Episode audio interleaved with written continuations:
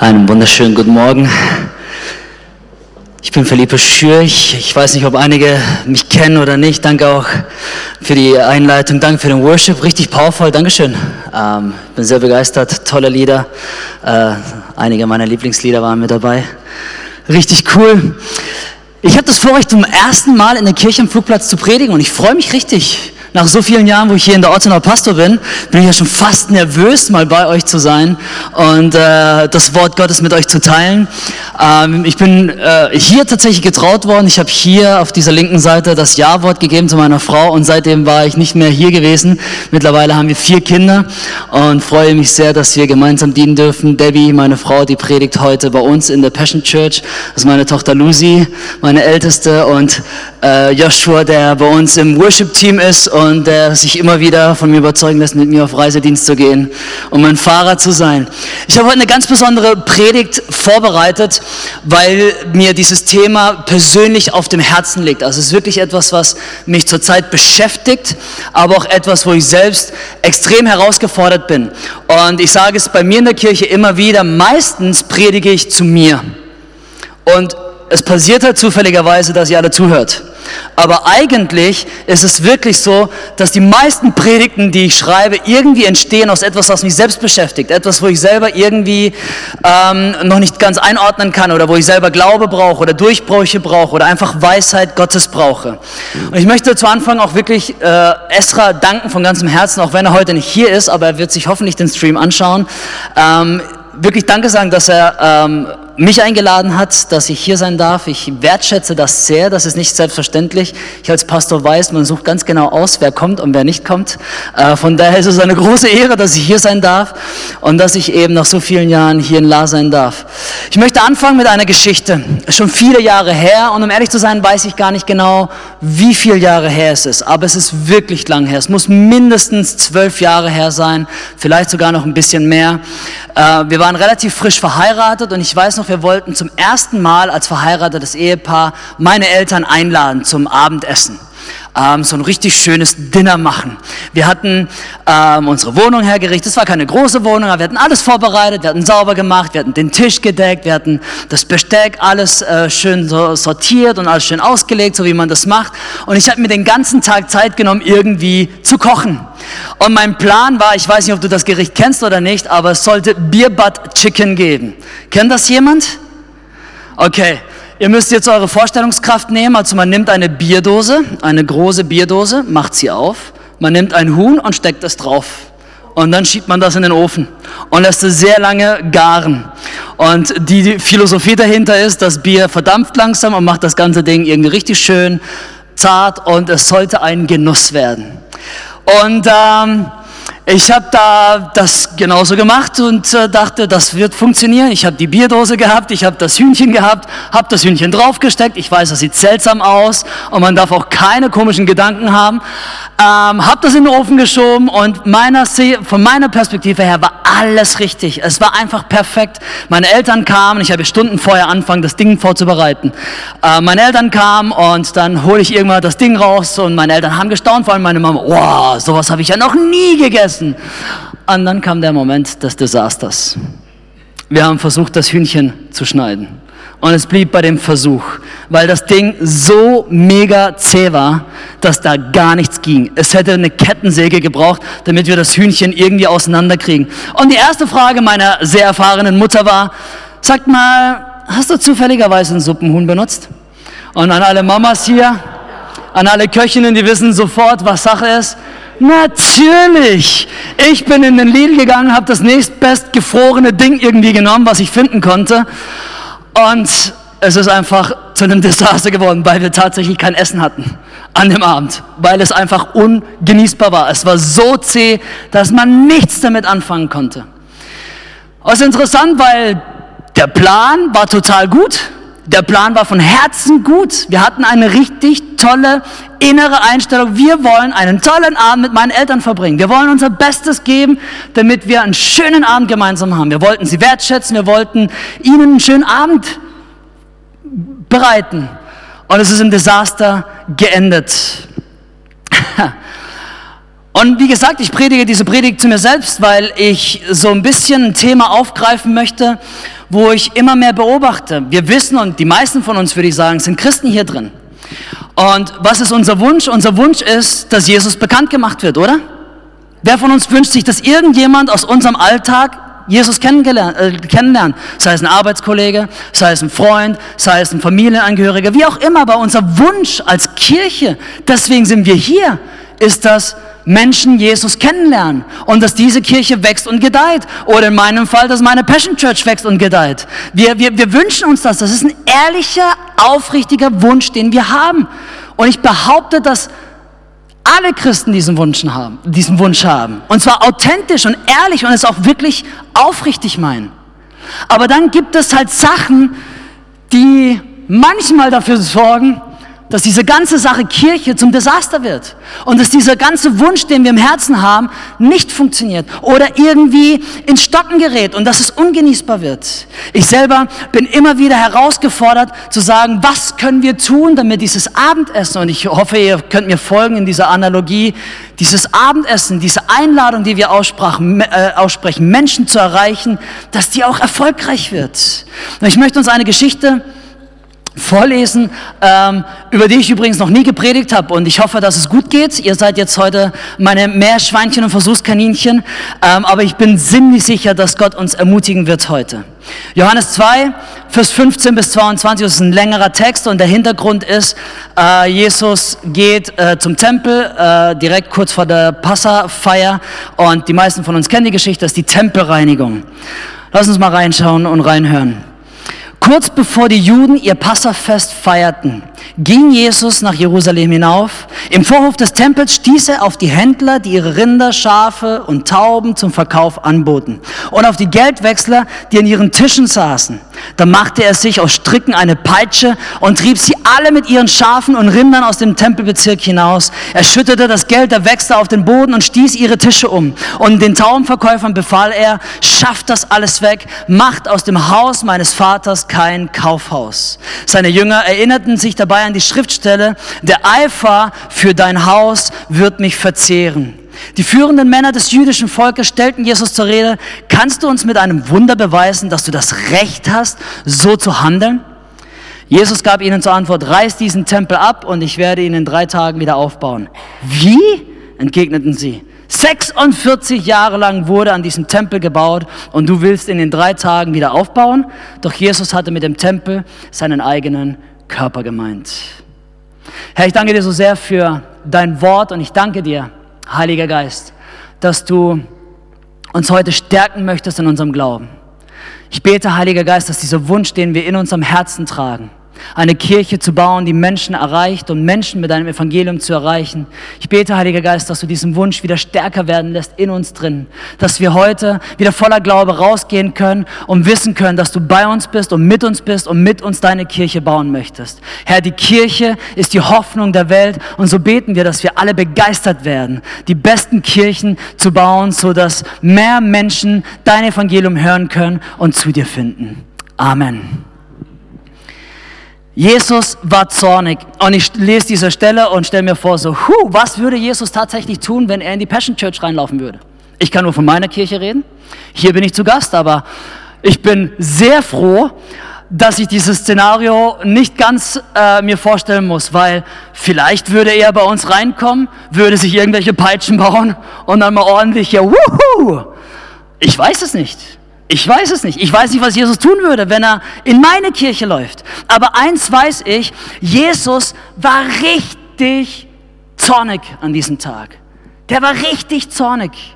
Und entgegen der äh, oftmals Falschinterpretation dieser Bibelstelle geht es nicht darum, ob wir einen Bücherladen haben und Bücher von SCM Verlag verkaufen.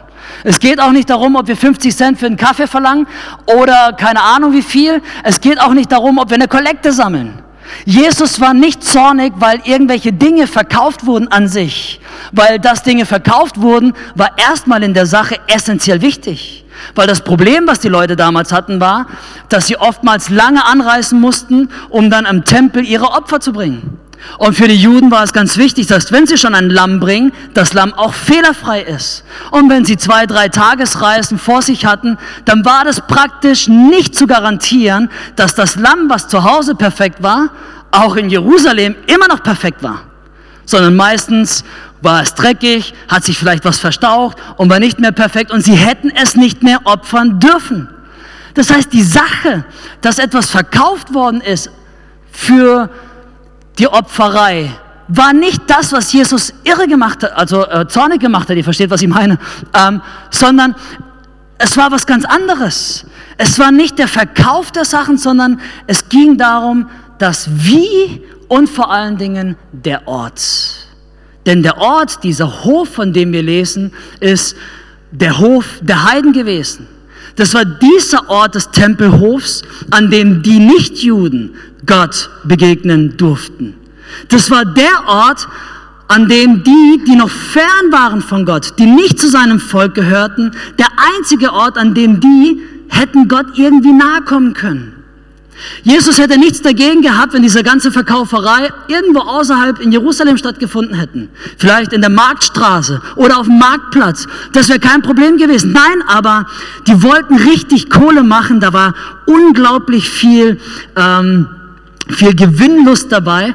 Aber dieser Hof war ein besonderer Ort für die, die Jesus nicht kannten. Also ich übertrage das auf heute, die Jesus nicht kannten. Damals war Jesus noch nicht auf der, also er war auf der Bildfläche, aber die wussten noch nicht, dass er Sohn Gottes ist und so. Ich, ihr versteht. Und für Jesus war das ein extrem schlimmer Anblick, weil ihr müsst euch vorstellen, diese Leute, die fern von Gott sind, die teilweise tagelang angereist sind, die echt Opfer gebracht haben, die Dinge zurückgelassen haben, die auch investiert haben, Geld investiert haben, endlich ihre Viecher kaufen konnten, die sie dann opfern mussten. Sie kommen dann in diesen Hof, der einzige Ort, an dem sie meditieren können, in dem sie Gott preisen können und die ganze Zeit blökt irgendein Viech und die ganze Zeit wird dort Handel getrieben und der Handel war nicht so, so still, wie es bei uns im Lidl ist. Bip. Das wäre vielleicht noch angenehm, ne? auch wenn das ziemlich ätzend sein kann auf Dauer, aber da wurde richtig gebrüllt, da war richtig was los und die Leute verkauften und da war was und da, da, da ging es um Kohle, da ging es um Geschäft, da ging es um auf geht's, da war richtig los und überlegt euch mal dieses Bild, dass jemand, der bitter notwendig sagt, ich brauche dich Gott, ich bin auf der Suche nach dir, ich brauche endlich diese, diese Begegnung mit dir und die ganze Zeit ausblenden muss, was da links und rechts geschieht und überall wird, wird gedrängelt und gemacht und getan und Jesus sieht das und schmeißt die Leute raus und sagt, Ruhe hier. Das ist nicht der Ort zum Geschäfte machen. Das ist nicht der Ort, an dem es darum geht, dass jetzt hier diese Opfertiere verkauft werden, sondern das hier soll der Ort sein, an dem Menschen eine Begegnung haben. Denn weiter drin im Tempel war alles schön ruhig. Der Ort, an dem die Juden Gott begegnen konnten, der war dann richtig schön ruhig. Das war kein Problem. Aber für die Juden und für die Pharisäer damals und für die leitenden Leute und für die Mitarbeiter, ich übertrage immer wieder auf die moderne Kirche und für die Mitarbeiter der modernen Kirche war das wohl kein Problem, dass es für die Heiden keinen Raum gab. Dass es für die, die fern waren, keinen Raum gab. Das war für sie kein Problem, aber für Jesus war es ein ganz, ganz großes Problem. Und ich greife schon vorweg, wohin diese ganze Pointe geht, weil Jesus sagt, yo, ja, ich gebe euch die Antwort auf eure Frage, reißt diesen Tempel ab, in drei Tagen werde ich ihn wieder aufbauen. Und die hatten überhaupt keine Ahnung, wovon er redet, weil sie dachten, ja, du bist ja witzig, genau, ja, ne, wir haben 46 Jahre gebaut, drei Tage, ja, yeah, genau, träum weiter, Jesus, wie auch immer, was gerade du geraucht hast, das wird nicht. Aber Jesus hat damals schon ganz klar zitiert, Leute, es geht nicht um die Mauern, es geht nicht um die Steine, es geht nicht mal um den physischen Ort, sondern es geht um mich. Denn er sprach von seinem Tempel und er hat ganz klar da schon festgelegt, hey Leute, das Wichtigste, was es gibt, bin ich. Denn eines Tages werde ich sterben, werde tot sein, werde wieder auferstehen und werde die Pforten der Hölle besiegt haben, damit jeder, der an mich glaubt, egal ob Jude, nicht Jude, egal ob Heide oder egal wo auch immer aus der Welt er herkommt, was für ein Hintergrund, was für Gepäck wir mitgebracht haben, jeder, der an mich glaubt, wird frei werden. Das ist das Ziel von allen. Und wenn wir Kirche bauen, und wie gesagt, ich predige zu mir selbst, weil ich immer wieder mir diese Frage stelle. Wenn wir Kirche bauen, müssen wir immer wieder lernen, vom Ende her zu denken. Müssen wir immer wieder davon denken, so, okay, was ist das Ziel eigentlich? Weil manchmal laufen wir los und wir sehen nur so, was da ist. Und wenn wir nur mit dem arbeiten, was da ist, dann kann es manchmal ermutigend sein, aber es kann auch manchmal desaströs sein. Aber wenn wir das Ende im Ziel haben, wir sagen, warte mal, es geht, es geht darum, dass Jesus verherrlicht wird. Es geht darum, dass dieser Tempel, der Tempel namens Jesus verherrlicht wird. Es geht darum, dass wir Menschen mit Jesus verbinden. Nicht mit irgendwelchen Mauern, nicht mit irgendwelchen Fliesen, mit irgendwelchen Stühlen, mit irgendwelchen Systemen, mit irgendwelchen Kinderprogrammen oder sonst was. Sondern es geht darum, dass Menschen Jesus begegnen. Wenn wir da anfangen und dann mal so wieder zurückspulen, wo wir jetzt sind, dann frage ich mich manchmal tatsächlich, würde Jesus bei mir in der Passion Church die Peitsche auspacken? Würde er in mein Passion Kids Programm gehen und ein paar Sachen raushauen? Was würde er mit unserer Kaffeetheke machen? Huh, keine Ahnung, ich weiß es nicht. I don't know. Aber ich stelle mir diese Frage und ich sehe tatsächlich eine immer größer werdende Gefahr und deswegen liegt mir dieses Thema so auf dem Herzen, dass wir Kirche vermenschlichen. Und wenn Kirche auf einmal menschlich wird, glaube ich, verpassen wir das Ziel. Versteht mich nicht falsch, in einer Kirche geht es um Menschen, aber es ist nicht ein menschliches System, was wir bauen. Es geht um Menschen. Es geht darum, dass wir Menschen mit Jesus verbinden. Es geht darum, dass wir gemeinsam im Glauben wachsen können. Aber es geht nicht darum, dass wir unser Reich bauen, sondern wir bauen das Reich Gottes. Und wir bauen einen Ort, an dem Jesus der Oberste sein sollte. Unsere oberste Predigt, unser oberstes Ziel, damit Menschen mit Jesus in Verbindung kommen. Und ich möchte uns heute ermutigen, dass auch wir lernen, die Tische umzuwerfen, die Jesus im Weg stehen dass wir heute für uns in unserem Inneren einen, eine Tempelreinigung durchführen, dass wir einfach mal ehrlich reflektieren, jeder für sich selbst, wo stehe ich in meinem Glauben und wie würde es aussehen, wenn Jesus meinen Tempel mal, meinen inneren Tempel mal anschaut? Würde er eine Peitsche auspacken und würde sagen, hu, das sind aber einige Dinge drin, die nicht gut sind. Und ich habe drei Tische vorbereitet oder ich möchte über drei Tische reden mit euch, die uns, ähm, das ist definitiv herausfordernd, aber wie gesagt, ich predige zu mir selbst. Mein einziger Vorteil ist, ich habe schon am Mittwoch angefangen, zu mir selbst zu predigen. Ich bin schon drüber hinweg, über den schmerzhaften Prozess. Seid ihr mit dabei, ja? Sehr cool. Also, wirf den Tisch des Stolzes um. Ich bin nicht stolz. Ah, und schon habe ich dich erwischt, dass du stolz bist. Jeder, der zuerst gedacht hat, ich bin nicht stolz, ah, ein bisschen Stolz ist ja dann doch da, ne, wenn wir sagen, ich bin nicht stolz. Na? Da habe ich ja schon mal bestätigt, dass wir alle ja irgendwie ein bisschen damit zu tun haben. Hey Leute, wir leben in einer Kultur, die stärker von sich selbst geprägt ist als jemals zuvor. Jeder hat die besten Kameras, die es gibt. Und die waren ja so klug, dass sie Kameras auf zwei Seiten von so einem Handy gebaut haben. Damit ich auch immer mich selbst fotografieren kann, weil es so viel cooler ist, als die Welt zu fotografieren. Wir leben in einer Selfie-Kultur, in dem jeder Mensch so stark auf sich selbst schaut. Ihr kennt vielleicht den Spruch, ich, mich, meiner, mir, Gott segne alle vier. Ha, wie schön haben wir es, an uns selbst zu denken. Wie gern haben wir es, dass wir selbst im Mittelpunkt stehen. Wie gern haben wir es, dass unsere eigenen Vorstellungen und Wünsche und Träume wahr werden. Sprüche 16, Vers 18 heißt es, Stolz führt zum Sturz und Hochmut kommt vor dem Fall. Und es ist herausfordernd. Es ist herausfordernd, wenn wir uns damit konfrontieren. Aber würde Jesus in deinem Leben diesen Tisch des Stolzes finden und umwerfen? Ich muss dagegen ankämpfen, immer wieder. Es passiert ganz schnell. Und Stolz ist nichts anderes als Selbstanbetung. Einfach zu sagen, ich bin wichtiger als alles andere.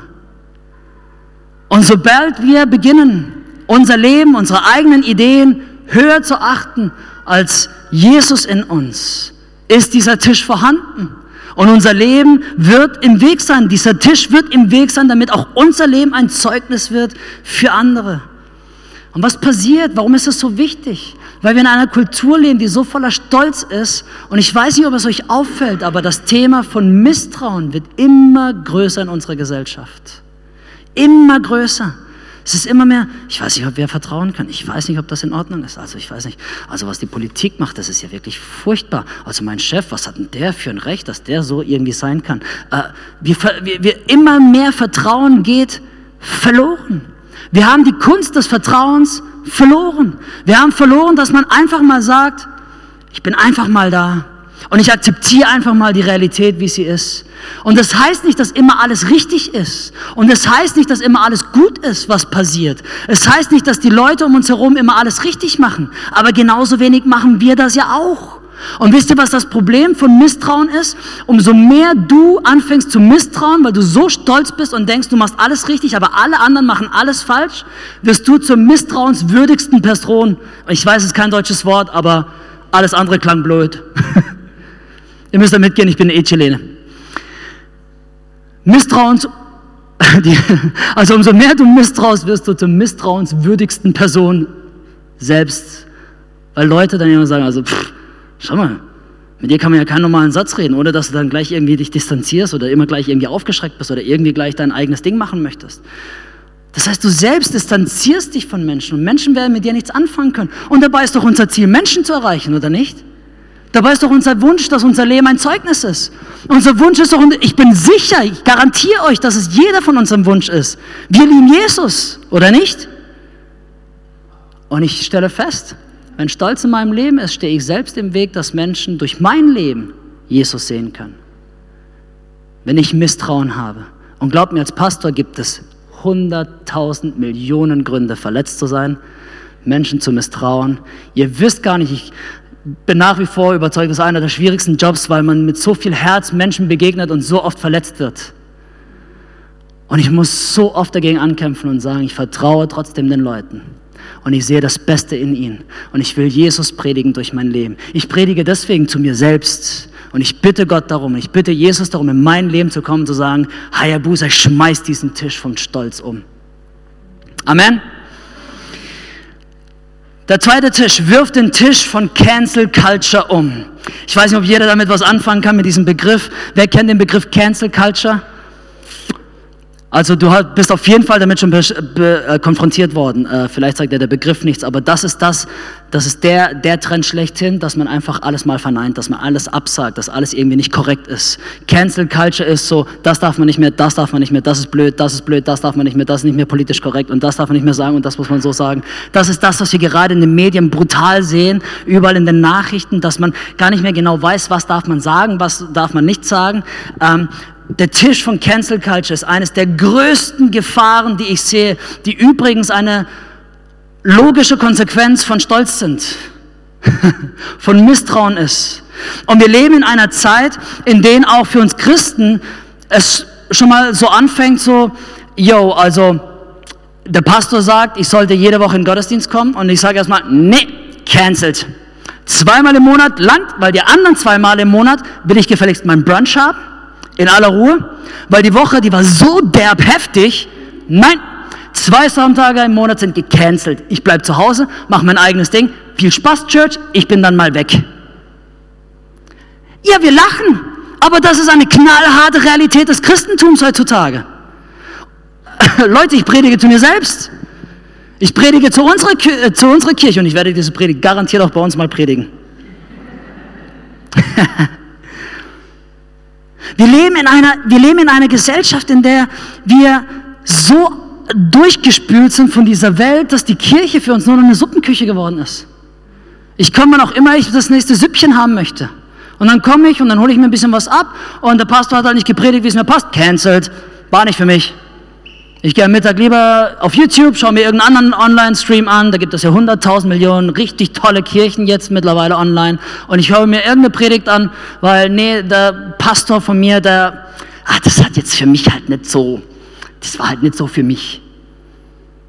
Ich vermisse die Zeiten, in denen man noch wirklich gepflanzt war in einer Kirche. Und übrigens, wenn du hier dazugehörst, dann ist die einzige Herausforderung, ist, dich hier zu pflanzen und nirgendwo anders hier deine Nahrung zu holen, hier dich zu pflanzen und zu sagen, was der Pastor hier predigt, das ist das, was mich satt machen sollte. Und ich werde so oft begegnen oder so oft begegne ich Menschen und die mir sagen, ja, ich werde halt nicht satt, ne, also boah, keine Ahnung, also geistlich, ne, da, da, da, da muss echt schon mehr sein. Lass uns mal wirklich unser Herz checken. Was würde Jesus tun, wenn er unsere Zeit schaut, die wir verbringen? Ich würde sagen, ich bin sehr routiniert und sehr diszipliniert und ich lese jeden Morgen meine Bibel und ich habe jeden Morgen Zeit mit Gott. An Morgen, an dem alles entspannt ist, die Kinder länger schlafen und sonst was, dann schaffe ich das vielleicht so auf 40 Minuten ist richtig cool, bevor dann der Tag losgeht. Es gibt aber auch Morgen, an dem schaffe ich vielleicht nur fünf Minuten. Aber selbst an den Tagen mit 40 Minuten, wenn ich dann am Ende des Tages Resümee passiere, wo ich meine restliche Zeit verbracht habe, habe ich mindestens genauso viel Zeit, wenn nicht sogar noch mehr Zeit in YouTube, Nachrichten, sonstige Quellen oder irgendwas anderes verbracht. Und dann denke ich mir, oh, Philippe, echt jetzt? Man, du bist Pastor und deine Quellen, die du zu dir nimmst, sind immer noch mehr von dieser Welt als von Gott? Leute, ich sage das aus einem ganz bestimmten Grund, weil diese Cancel Culture kommt von der Welt, sie ist nicht von Gott. Gott cancelt nicht. Gott hat sein Leben gegeben, damit jeder, der an ihn glaubt, nicht verloren geht, sondern Rettung findet. Gott schuckt Leute nicht weg ins Abseits. Jesus kam in diesen Tempel und hat Raum gemacht, damit alle Platz haben. Er liebte jeden. Und wir müssen dafür sorgen, dass wir in eine, eine andere Kultur leben. Eine Kultur der Ehre. Eine Kultur, in der wir wertschätzen. Ich bin wirklich, und ich hoffe, es kommt so in eurem Geiste an, aber ich beobachte, dass wir Christen eine ganz wichtige Sache verloren haben über die Jahre und Jahrzehnte. Das ist die Kultur der Ehre. Die Kultur der Ehre. Kennt ihr eines der Versprechen Gottes? Ehre Vater und Mutter. Und was ist das Versprechen? Damit du ein langes Leben hast. Ehre Vater und Mutter. Ehre deine Leiterschaft. Ehre das Wort Gottes. Ehre Gott persönlich. Wir leben in einer Zeit, in der Wertschätzung und Ehre überhaupt nicht mehr existiert. In dem es selbstverständlich ist, wenn jemand etwas tut. Und wenn wir wieder anfangen würden zu ehren, wenn wir wieder anfangen würden, Kleinigkeiten wieder zu wertschätzen und sagen, hey, das ist so wertvoll. Wenn wir anfangen würden, zuerst hier in der Kirche, da wo es normal sein sollte, einfach einander anzuschauen, zu sagen, hey, ich wertschätze das so deinen Dienst. Egal, ob es irgendjemand ist, der dient an der Technik, im Worship, bei den Kids, im Café, als Begrüßung oder sonst was, bis hin zu das Wort Gottes oder sonst was. Kultur der Ehre ist extrem wichtig und das Allerwichtigste, weil die Ehre nicht abhängig ist von etwas, was man direkt tut oder nicht tut, sondern es ist ein göttliches Prinzip. Und wir ehren unsere Eltern, auch wenn sie nicht alles richtig gemacht haben. Ich hoffe, ich kriege Ehre von meinen Kindern, auch wenn ich nicht alles richtig gemacht habe.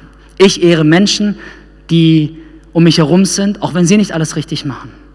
Und ich möchte euch hier, vor allem euch hier und auch uns in der, in der, in der Church ermutigen, dass wir auch die Vergangenheit ehren. Gott hat so viel Gutes getan.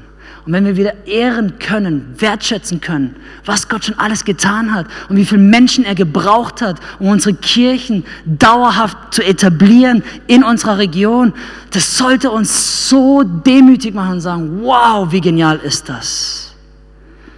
Lass uns wieder ehren und nicht canceln. Und der dritte Tisch, und der wird nur ganz geschwinder Tisch, wirft den Tisch um der Menschenfurcht. In Sprüche 9, Vers 10 lesen wir, der Beginn aller Weisheit ist die Furcht des Herrn. Und wir sind in einer Zeit angekommen und das ist die Konsequenz von Stolz, die Konsequenz von der Cancel Culture, enden wir bei der Menschenfurcht. Dass wir als Christen uns zu oft beeinflussen lassen von dem, was die Welt sagt dass wir einen Tisch aufgebaut haben, einen großen repräsentativen Tisch, an dem all die Meinungen dieser Welt sind, all die Nachrichten, all das gesellschaftliche, all die gesellschaftlichen Trends und wir bedienen uns davon, anstatt einfach zu schauen, was Gott von uns möchte. Und wenn wir als Kirche, wenn wir als Christen eine Menschenfurcht aufbauen, verlieren wir komplett unsere Kraft. Denn wisst ihr was?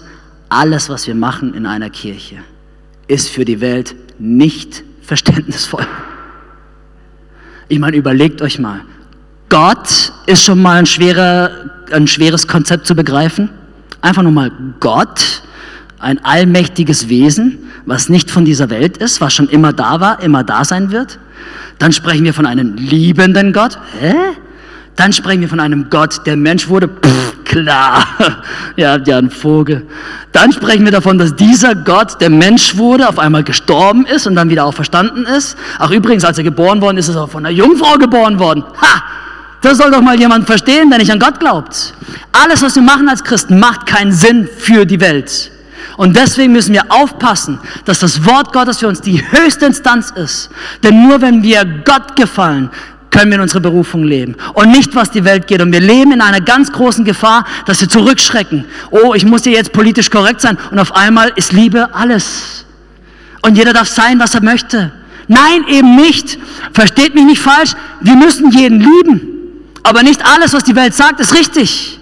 Und wir müssen uns davor hüten, dass wir anders sind, dass wir anders leben, weil nur eine gesunde Gottesfurcht wird unseren Glauben aufrechterhalten. Und ich bitte täglich darum, dass Jesus in mein Leben kommt und diesen Tisch umwirft und sagt, weg mit diesem Tisch, weg mit diesem Tisch. Ich möchte, dass du frei bist, damit Menschen durch dein Leben Jesus Christus kennenlernen. Ihr dürft gerne äh, hochkommen.